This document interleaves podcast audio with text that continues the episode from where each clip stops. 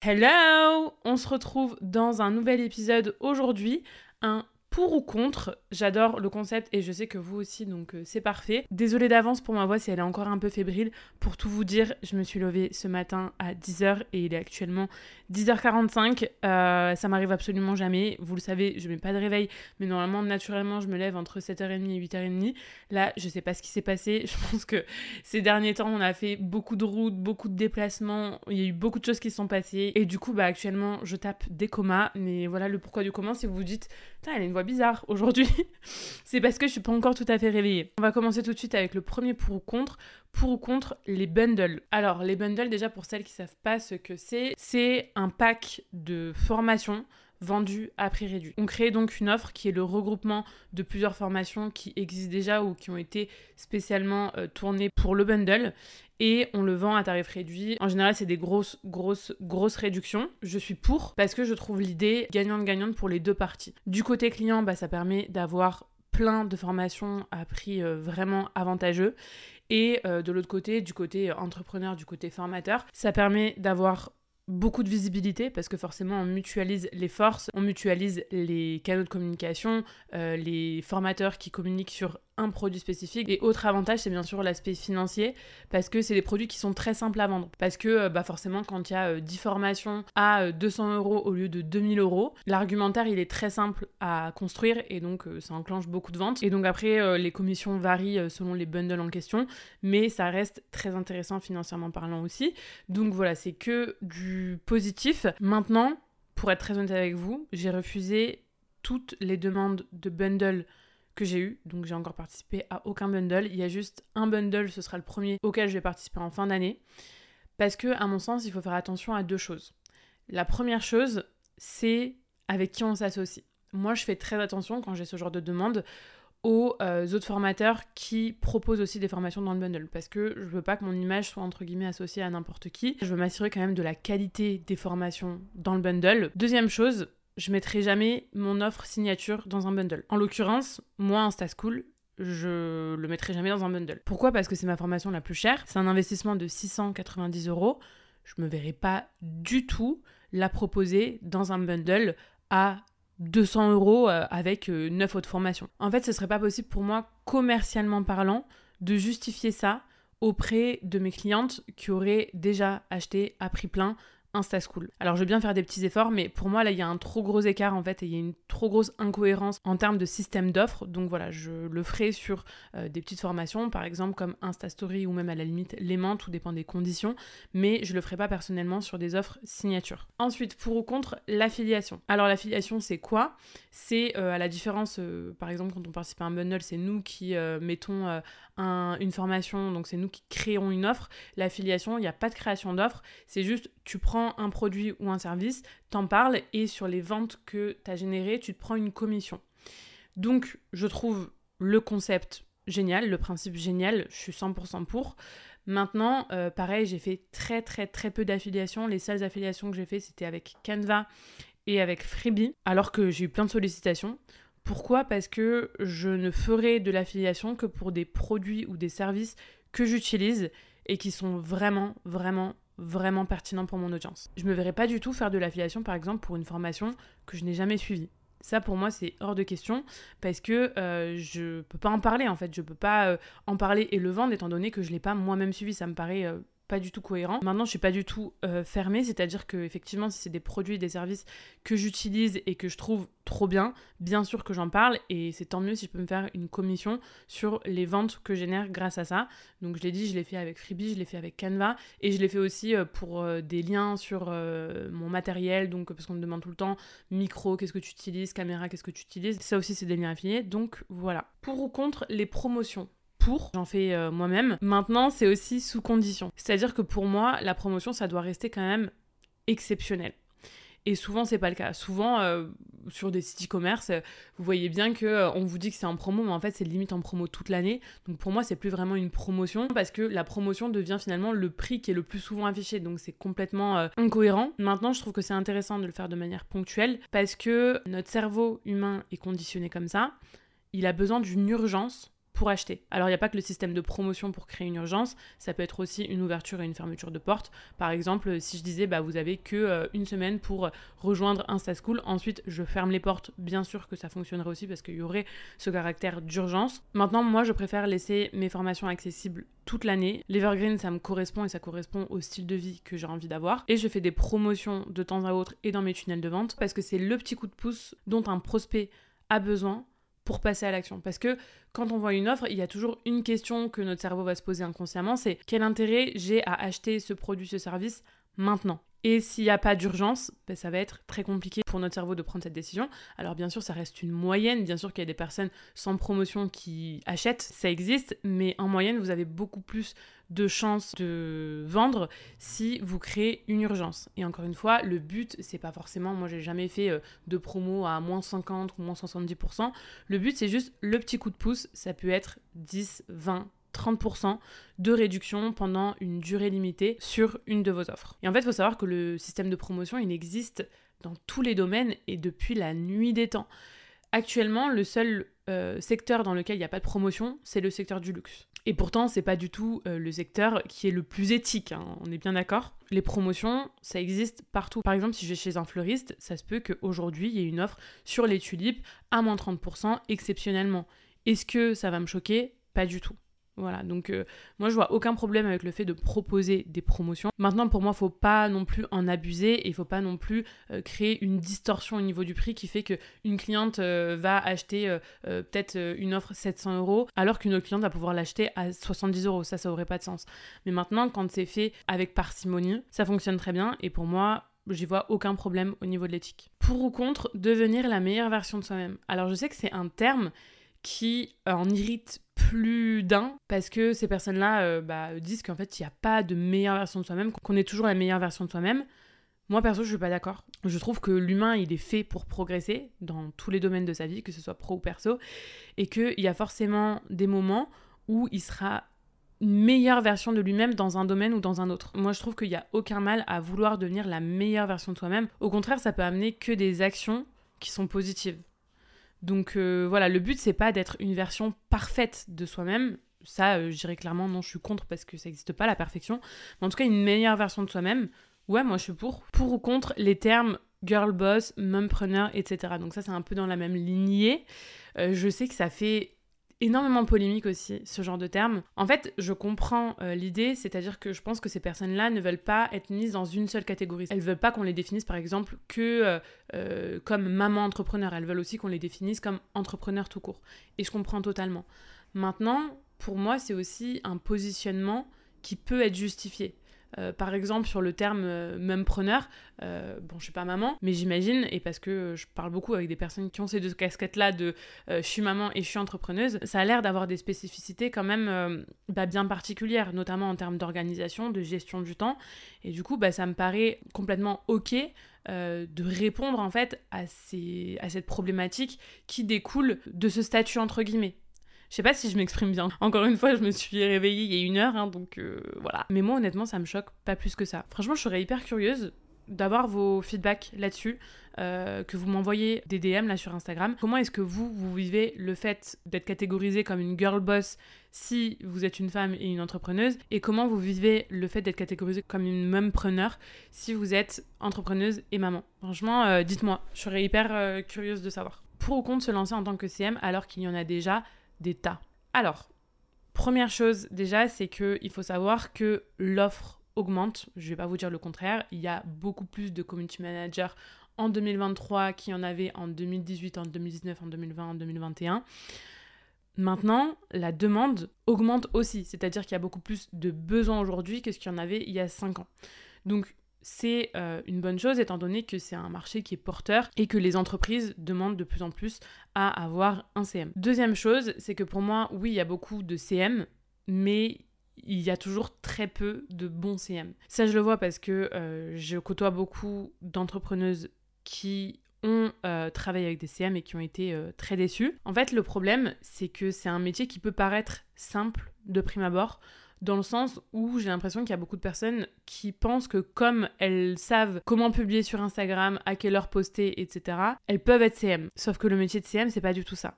Moi, je l'ai toujours dit, j'ai une version très euh, héroïste de, du métier de CM, c'est-à-dire que pour moi, le métier de CM, il est fait pour vendre plus et pour euh, fidéliser euh, les clients, enfin euh, augmenter la récurrence d'achat, etc., etc. Et ça, c'est des compétences qui sont finalement très rares, je trouve. Ça nécessite de savoir définir une stratégie qui est basée sur la psychologie de l'acheteur, de savoir étudier un marché. Ça nécessite de maîtriser parfaitement le copywriting de contenu, de savoir créer du contenu impactant. Ça nécessite de savoir fédérer et animer une communauté ça nécessite en fait beaucoup, beaucoup, beaucoup de choses qu'on voit pas forcément. Et donc pour moi, bah, finalement, si tu as vraiment ces compétences-là, si tu es vraiment bonne en tant que CM, tu vas forcément te différencier, même s'il y a beaucoup de monde sur euh, le secteur, parce que, je le dis euh, honnêtement, euh, je te trouve qu'il y a très peu de bons CM. Et la troisième chose que je vais rajouter, c'est que le métier de CM, c'est souvent un fourre-tout.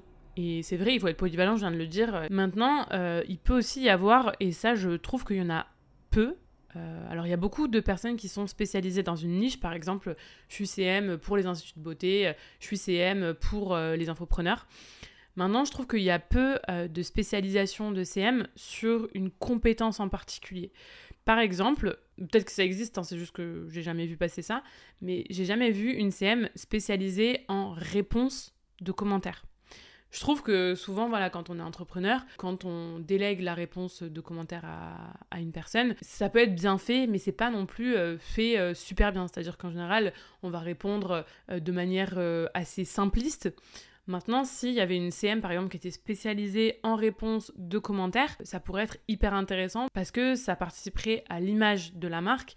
Et euh, imaginons bah, euh, une CM, sa spécialité, je sais pas moi, ce serait euh, l'humour en répondant aux commentaires de l'audience. Ça augmenterait énormément le côté communautaire et donc ça participerait au développement de l'activité. Donc voilà, ça c'est un exemple, mais il peut y en avoir plein d'autres, plein d'autres spécialisations à imaginer. Et donc ce serait aussi un moyen de se différencier. Pour ou contre se lancer sans diplôme? Alors attention, je ne vais pas parler des métiers qui sont réglementés. Bien sûr que tu peux pas te lancer dans la médecine sans avoir ton diplôme de médecine. Maintenant, sur des métiers non réglementés, donc on va reprendre l'exemple euh, de l'ACM ou d'une graphiste ou je ne sais quoi. Pour moi, et pourtant je suis une personne qui a un bac plus 5 qui le dit, t'as pas besoin d'avoir de diplôme pour te lancer. La seule chose qui compte, c'est de pouvoir délivrer la promesse que tu fais à ton client. Ni plus, ni moins. Si tu es capable de lui trouver des clients sur Instagram mais que tu n'as pas de diplôme en tant que CM, il n'y a aucun souci.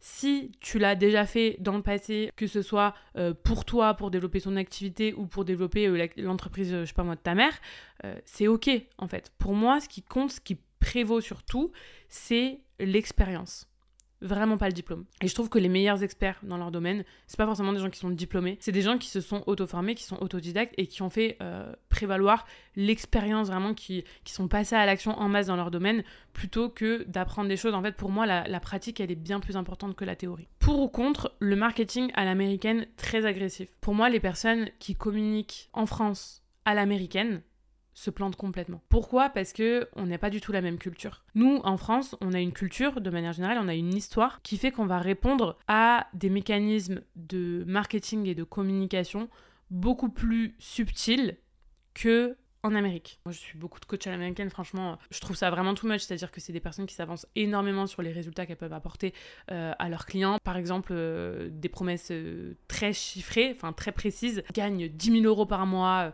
en partant de zéro. pour moi, ça déjà, c'est pas éthique. Et en plus, même sans parler d'éthique, c'est des techniques qui sont faites pour le marché américain et moins pour le marché français. Pour ou contre le high ticket? Alors, euh, pareil, je vais euh, redéfinir ce que c'est. Euh, le high ticket, c'est quoi? C'est vendre une offre à prix qu'on appelle premium, donc assez cher, facturé assez cher. Je suis pour quand c'est justifié, c'est-à-dire quand l'offre vaut son prix entre guillemets, et je suis contre quand c'est juste l'argument de ah oui non mais je fais ça pour que les gens aient une valeur perçue plus élevée de mon offre. Là pour moi c'est naze parce que bah, même si tu vends plus, bah les gens vont être déçus et c'est pas le but. Donc voilà. Pour ou contre le coaching de groupe vs la formation en ligne. Bah je suis pour euh, les deux. Ça correspond à des objectifs différents, ça correspond aussi à des personnalités différentes. Moi, je sais que je suis pro formation en ligne. J'ai suivi depuis mon master que des formations en ligne. En fait, j'ai le profil de quand je fais une formation en ligne, je prends ce que j'ai à apprendre, je prends les informations euh, qui m'intéressent, j'applique, je vois ce qui marche, je vois ce qui marche moins bien. Et voilà, j'ai pas forcément besoin d'avoir un, un feedback de quelqu'un. Maintenant, ça correspond à ma personnalité, au fait que voilà, je suis quelqu'un qui fonce. Ça m'est déjà arrivé par exemple dans le passé de lancer euh, une offre un peu du jour au lendemain en mode bêta test parce que j'ai eu l'idée, je sais que c'est le bon moment et euh, sans me poser 30 000 questions, je la lance alors que d'autres personnes euh, vont voilà, retravailler leur offre pendant des mois, etc. avant de la sortir. Moi, j'ai pas ce profil-là, j'ai pas de mal à passer à l'action. Donc en fait, la formation en ligne, ça me suffit, en tout cas pour l'instant. Après, peut-être qu'un jour, je suivrai un coaching de groupe ou un coaching individuel. Mais par rapport à moi, c'est un produit qui me correspond beaucoup mieux. Et puis, il y a aussi forcément euh, le, prix. Hein. Une formation en ligne, c'est beaucoup moins cher qu'un coaching de groupe. En fait, tout dépend de votre capacité à vous autodiscipliner et tout dépend de vos objectifs. Pour ou contre vivre en France alors, je vais parler de mon cas à moi parce que vous pouvez être pour, vous pouvez être contre. Enfin, c'est propre à chacun. Encore une fois, euh, il n'y a pas de vérité universelle. Maintenant, euh, là, pour être de retour en France depuis 5 mois, pour moi, le gros problème actuellement qu'on a en France, c'est un problème de sécurité. Je le dis parce que euh, je suis dans une grande ville et que euh, dans toutes les grandes villes françaises dans lesquelles je vais, je me sens très clairement en insécurité. Je trouve qu'on a un pays dans lequel il y a beaucoup, beaucoup, beaucoup de violence, que ce soit mentale ou physique, et je le vis mal. Euh, même si il y a plein de côtés de la France que j'adore, encore une fois, j'avais fait un épisode dessus, euh, si ça vous intéresse, qui est ma relation amour-haine avec la France. Mais voilà, actuellement, je peux pas dire que je me verrais vivre en France 100% euh, du temps à l'année. vraiment, non. Maintenant, je dois quand même vous avouer un petit truc, c'est que je suis allée à Biarritz il y a une semaine pour la première fois chez des potes et j'ai un énorme coup de cœur pour cette ville. Parce que pour moi, cette ville, elle réunit tout ce dont j'ai toujours rêvé. C'est-à-dire que on reste sur une ville. Moi, je me verrais pas du tout vivre à la campagne. Enfin voilà, je sais que je suis une citadine, c'est-à-dire que euh, si euh, j'ai pas de vie de quartier, je m'ennuie. Si euh, j'ai pas de petites boutiques de créateurs, de trop bons cafés, de trop bons restos autour de moi accessibles à pied, je m'ennuie. Enfin, c'est un problème pour moi. Donc vraiment, on a ce côté ville. En même temps, ça reste à taille humaine parce que bah il y a 25 000 habitants à l'année. Bon, beaucoup plus en été, mais voilà, ça reste quand même à taille humaine. Il y a l'océan. J'ai toujours rêvé de vivre à l'océan. Et euh, là, en fait, t'as l'océan accessible à 5 minutes à pied. Et ça, c'est juste incroyable. Enfin, pour moi, c'est le parfait compromis. C'est-à-dire que t'as le côté ville et en même temps, t'as le côté océan accessible à pied. T'as des couchers de soleil qui sont magnifiques. C'est vert, c'est propre. Qu'est-ce que c'est propre? Et les gens sont trop sympas. Vraiment euh, trop sympa. Euh, quand tu rentres dans un café, bah, c'est un peu comme quand t'es à l'étranger. On demande direct euh, salut, ça va? Enfin, c'est vraiment une ambiance un peu familiale et, et j'adore, j'adore, j'adore cet endroit. Donc je dis pas qu'on va y déménager de suite. maintenant, c'est prévu pour avril-mai qu'on y retourne déjà passer un plus long moment, donc un mois, un mois et demi, voire deux mois, je sais pas encore. Mais je suis vraiment tombée amoureuse de cet endroit, clairement. Et c'est en France. Le seul truc que je me dis, c'est que niveau température, je sais pas trop. Euh, je sais qu'il pleut beaucoup là-bas aussi, donc forcément ça à prendre en compte. Mais en même temps, je me dis, euh, oui, euh, janvier, février, mars, ça doit pas être terrible. Mais en même temps, janvier, février, mars, c'est pas terrible partout en France, en fait. Peu importe, tout est en France. donc voilà, quoi qu'il, c'est le bon moment pour se barrer à l'étranger. Mais ouais, gros coup de cœur pour Biarritz. Maintenant. de manière plus globale, la France, j'ai du mal avec la mentalité et du mal avec ce problème de sécurité que je trouve qu'on a de plus en plus. Pour ou contre les lives Alors, pour, ça permet euh, de créer du lien, donc de fédérer sa communauté, et ça permet quand c'est fait euh, en duo, donc quand c'est un live à deux, d'avoir plus de visibilité aussi. Maintenant, moi, c'est pas un format dont je raffole en tant que consommatrice, les lives Instagram. Vraiment, euh, j'en regarde jamais parce que euh, c'est pas un format qui correspond à l'utilisation que j'ai de mon téléphone, mais euh, c'est très personnel. Pour ou contre les posts viraux C'est marrant parce qu'on appelle ça comme ça et moi la première, mais c'est jamais nous qui décidons de la viralité d'un post ou d'un reel ou d'un contenu. Nous, tout ce qu'on peut faire, c'est poster et après l'algorithme en fait euh, ce qu'il en veut entre guillemets. C'est les gens qui commandent qui engagent qui machin c'est le watch time qui fait que ça va devenir viral ou pas. Mais c'est pas nous qui avons le contrôle de ce qui est viral ou ce qui n'est pas viral. Maintenant le problème de la viralité quand ça arrive c'est que souvent, euh, bah, ton contenu va être affiché à des personnes qui ne font pas du tout partie de ta cible. Du coup, c'est assez inutile déjà dans un premier temps. Et deuxième chose, ça amène aussi les haters parce que euh, bah forcément quand euh, ton contenu est montré à des personnes à qui ce, contenu n'est pas adressé, bah forcément ça crée de l'incompréhension, euh, ça amène des chocs de culture des fois. Donc sur le principe, je dirais que je suis contre. Faut pas poster pour avoir un objectif de viralité. Il faut poster pour avoir un objectif de visibilité auprès des bonnes personnes, auprès de personnes qualifiées, mais pas un objectif de viralité en soi, enfin ça n'a aucun sens pour développer une activité. Pour ou contre faire que des reels. En soi, ça peut être une bonne stratégie, surtout si vous adorez le format vidéo. Parce que moi je suis vraiment d'avis que euh, ça marche aussi quand on prend en compte ses appétences. Donc, si t'adores les vidéos, si t'es bon en vidéo, si ça t'éclate, fais que des reels. Parce que t'auras une marge de progression énorme et que tu vas être motivé naturellement, entre guillemets, sans chercher justement la motivation. Maintenant, euh, diversifier aussi sa ligne édito, c'est intéressant. Pourquoi?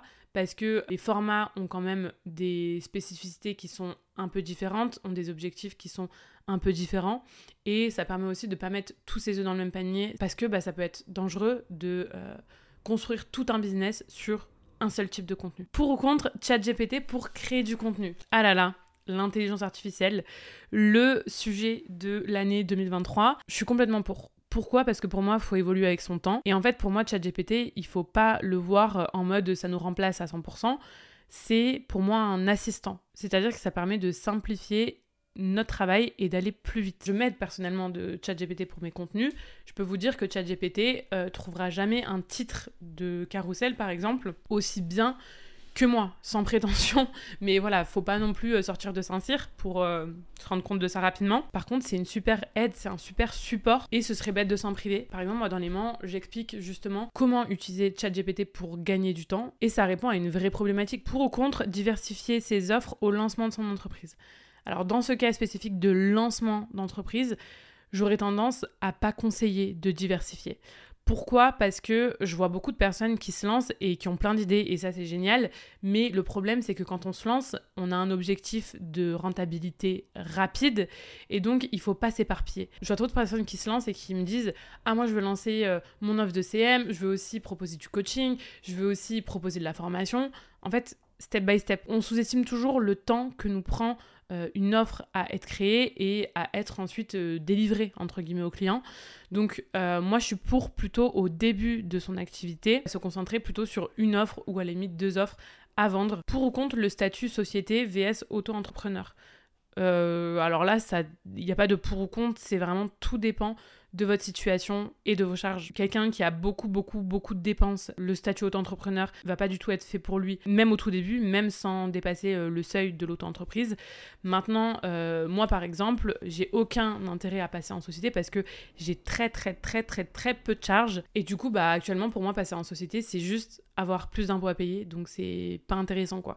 Donc voilà, c'est vraiment du cas par cas. On arrive au dernier pour ou contre. Pour ou contre, arrêter de poster sur une longue période juste par manque d'inspiration. Alors pour moi déjà, il faut démystifier un truc, c'est que l'inspiration, ça vient pas comme ça. Alors oui, ça peut arriver, euh, par exemple, moi des fois, euh, je suis dans la rue et hop, j'ai une idée d'un coup, bien sûr, mais il faut pas attendre ça pour créer et pour poster parce qu'on a une activité à développer. C'est pas un hobby en fait. Faut faire du chiffre et pour ça, faut mettre en place des systèmes. Et donc pour moi, attendre le signe, le truc, le machin pour être dans le flow, c'est pas bon, c'est très très très très très dangereux. Alors attention, ça veut pas dire qu'on peut pas avoir des coups de mou.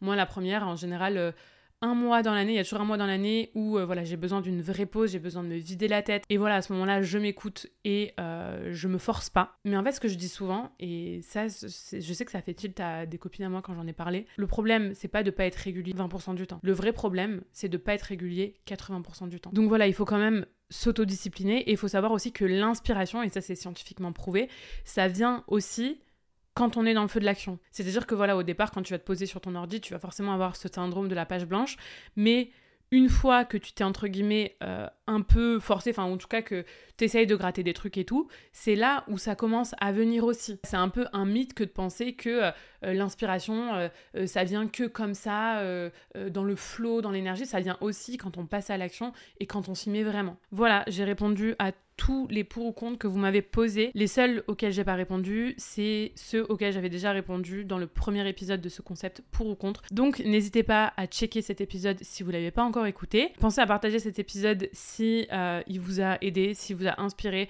si vous êtes d'accord, si vous n'êtes pas d'accord. Bref, peu importe, j'adore avoir vos feedbacks de toute façon. Et je vous dis à la semaine prochaine.